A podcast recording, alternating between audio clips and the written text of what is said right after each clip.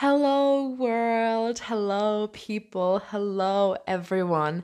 And welcome back to Feministify, the feminism podcast. And in this episode, we're going to talk about if radical feminism can split society. Really interesting topic. But before I want to get into this episode, I just want to give you all some update on how I've been dealing with the podcast. And since my last episode, which is on, which is also my first episode I uploaded like two to three weeks ago, I kind of like realized I need some time to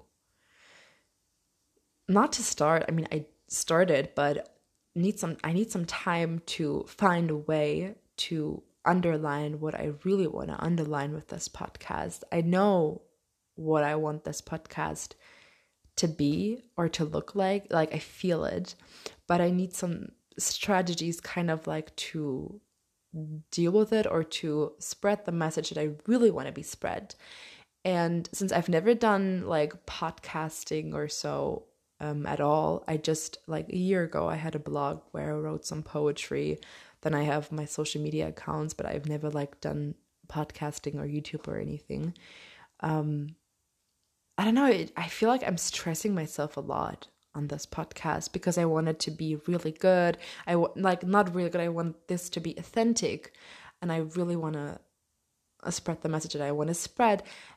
But I'm like being such a perfectionist whenever I'm like recording because I want to speak clearly, perfectly. But I can't be a perfectionist because that is just it's like devastating because um yeah it takes so much time and energy. It's actually not about the ta- time it's only about it's all about the energy. And i want to like push the content and not just be okay i'm uploading once a month but this episode is going to be 100% perfectly because it's not going to be 100% perfectly. But i still want to thank everybody, every lovely person out there who wrote me some kind of words. They really mean a lot to me. And I'm still very, very excited for episodes to come, for topics to talk about to come. And I would be more than grateful if you felt like, okay, this is interesting. I want to join the Feministify crew. anyways, thank you so much for everyone who wrote me some lovely words. Um, feel free to write me anything that you want. I'm always here to listen and learn more. So now let's just get back to the actual episode, which is if radical feminism can split society. And before I want to like explain to you what radical feminism is and give you some example on how like it really splits society i want to talk uh, i want to talk to you about the first things that came to my mind. And one of the first things that came to my mind concerning this topic was not the question itself honestly because i feel like splitting society when it comes to policy making that's inevitable. Like let me just um tease you with an anecdote that one of my high school teachers back then used to tell me. She told me to never talk about politics on the first date because it's not going to end well. what she wanted to say uh, with that is there are so many people out there who have so many different opinions, and politics is always going to divide people. That's just facts. So, thinking about the term radical feminism, I felt terrified in some way. Not potentially because, like, radical and that term is such a negative one, only because it sounds like privileging women. And so many people out there confuse that with feminism as a whole. So, I'm afraid that people misunderstand the dominant ideology of our times. But talking about radical feminism, did you know that um, radical feminism as a branch of feminism means, of course, to be skeptical to political actions in our system, but that's not all. While liberal feminists want women to be equal to men, radical feminism empowers its supporters to expel patriarchy, and there is only one way to go, and that is by stopping oppression. But as I just teased, radical feminism considers the social domination of woman by man to be the number one and only solution to stop oppression. Man haters. That is a term feminists in general are labeled with, but it radiates especially in like the radical feminism debate. And while it's good that radical feminism does not believe in excluding women from our society, obviously. So, like, it believes that pornography, sex work, BDSM, and gender roles should not exist. This is like all the things that I just mentioned. These are like belongings to the patriarchy. And this branch, radical feminism, has been criticized a lot for its anti sex attitude. Like, especially prostitution, because the mindset is if you're a paid to have sex, then you are cultivating rape. And supporters, so called radfems, are here for ending rape. Some little side fact anti sex radical feminists are sometimes called SWERFs, like sex work exclusionary radical feminist. And if you heard the, one of the names like Andrea Dworkin, Catharine MacKinnon, Valerie Solanas, Alice Walker, these are famous radfems so at this point, you may or may not question if you are a radical feminist, and to answer prob- probably, I think it's time to get closer to the term. No one wants to get closer to, and that is radical. but you know, I think we have to question what it is that makes this movement so radical, since radical is a negatively stigmatized label and going through articles and uh, researching on this topic, I found out that uh, like radical feminism is basically more agnostic.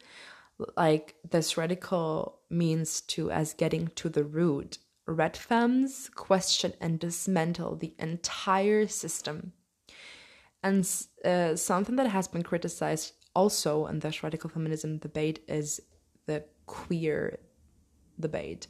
Radfem lesbians dislike the term queer because they consider queer as a caption for bisexuality, and you could guess that the term minimizes and erases gay identity.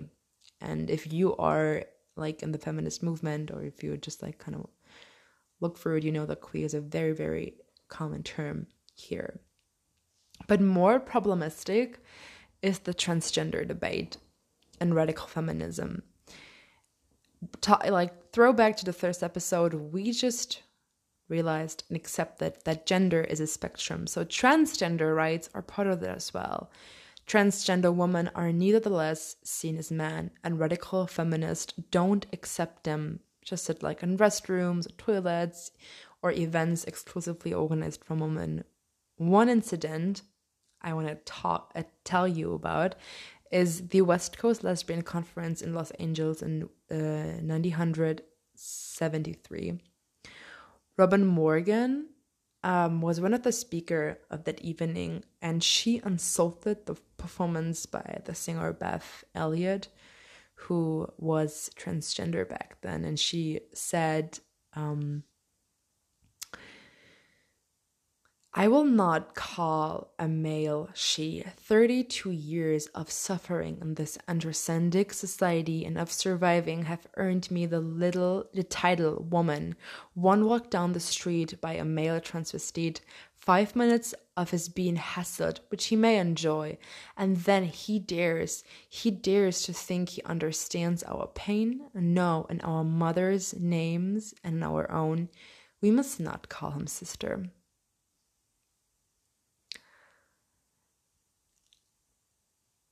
I have honestly no words for this quote. It's pretty shocking and it's like it's like hard to tell this to someone who I don't know, like as you can tell, I have no, I've honestly no words how someone can be so hateful because feminism is about changing the way society views women and rejection of internalized misogyny. And it's also about understanding that there is a place for every single one of us and that you are freaking worth it. And especially with the transgender debate and radical feminism, it's always talked um, about hatred and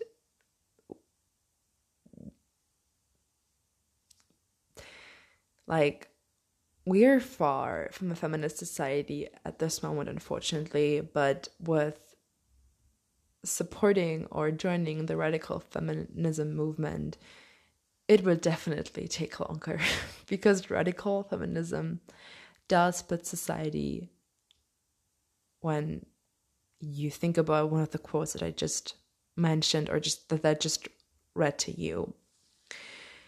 I mean, of course, we are all born in patriarchy, every single one of us, um, but radical feminism does split society, and at the scape, it's like way too wide. Talking about the articles and information that I read, now I sort of feel like there is too much hatred to ever find a place for everyone and keep us human beings together as you hopefully understand what I want to tell.